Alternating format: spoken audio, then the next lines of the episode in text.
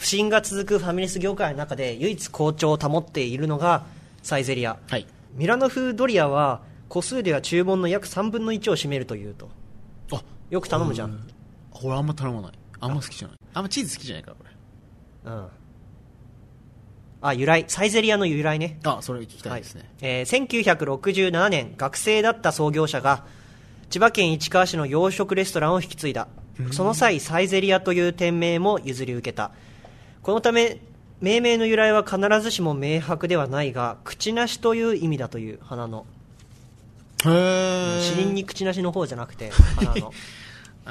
なるほどえ口なしってなんか花言葉かなんかあるのーあいいこと聞くね花言葉は「私は幸せ者幸福優雅」とされお客様に喜んでもらうことが店の幸せという思いがこもるというなるほどファミレスに多い24時間営業は原則としてやらない、えおーえうん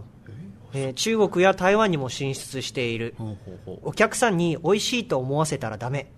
えダメなのえどどうすんのじゃあ、まずくなかったと思わせることが最高舌ではなく細胞で分かる味が大事だと述べているえってことはじゃあなんかそういう味の素とかいっぱい入れろみたいなことってことでしょうんそうそう化学調味料いっぱい入れてみたいな舌刺激してそうそうそう別に美味しくはないけどなんかまずくはないねみたいななんかなんか舌が喜んでるみたいないえーちょっとそれやだな行くのやめようかなこれから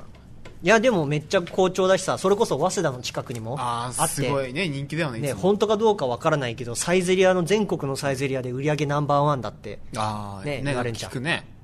実際す半端なくね、うん混んでるもんね、しかもでかいからね店内大きいねあそこのサイゼリアは、奥の方行くとなんか10人掛けうん、席みたいな普通全人だから然ね20人ぐらいのそあのるよねクラスコンパっていうか、みたいなのもできるできしるよねロイヤルホスト、まあ、近くというか近くにあったけど、潰れたしねあそうなんだ昔あったんだよねへえくらい人気じゃないですかなサイゼの思い出サイゼで面白話をお願いします、 いや面白い話じゃないけどあーっと、ね、でもサイゼリアって言えばね結構俺すごい思い出があって僕ちょっと千葉県に近い場所あじゃあルーツのおそうだ店ねに千葉近いわ県けにだそうす住んでるんだけど昔ディズニーランドとかに行く時に夜お店だったのええディズニーランドの中で食べればいいじゃんハニーチじゃュあースじゃとあかそうじゃなくてなんだろうなあそんなもうあえて泊まりがけなのディズニーじラゃあンじドゃあにじゃ行あくのにじゃあ近いから泊まりがけじゃないんだけどじゃあ昔は今みたいにチェーン店チェーン展開してなかったのサイゼリア、うん本当に浦安のとこにしかないぐらいな形でしかも今みたいに低価格とかじゃなくて高級的な店でやってたの一つそうなのお食事一つ普通に900円とかざらにあったし、へえもうロイホより高いじゃんねそうそうそうだから当時はだからびっくりしたのだからで当時はなかったからディズニーランド行く前にお食事ししていくっていうのがそのパターンでしかもそれはサイゼリアだったのほうでサイゼリアのそのなんか鉄板焼きのなんかお肉とかあとこれ美味しかったんだけどサイゼリア今ないんだけどねあのオレンジシャーベットがあったのうんオレンジを本当中くり抜いてその中にシャーベットが入ってるみたいなやつがあってでそれがすごい楽しみだったじゃああれか、まあ、よくその俺とかすげえ金持ちだったから銀座に行くときにいつも銀座がでブラブラするときには銀座でチンチンブラブラさせるときには 捕まるね確実にいつもその資生堂パーラーでお食事みたいな資生堂パーラー昭和ですか資生堂パーララーのあの銀食器でこう食べてそうそうそうちょっとうんなんだろうナプキン汚してウエーターさんがすぐ変えてくれるっていうのがまあ銀ブラの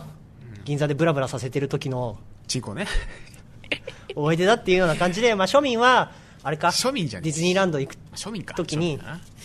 サイゼリアで食ったしたことないでしょ銀ブラ銀ブラっていうか いや俺銀座でストリーキングはしたことないよしたらすぐもうニュースになるな多分 ねあの H&M 前でとか言ってめちゃんで前で俺はモデルだしかも下半身だけみたいななんじゃそれ、まあ、最近その銀座のアバクロってお店でイケメンモデルが話題になってるんですよ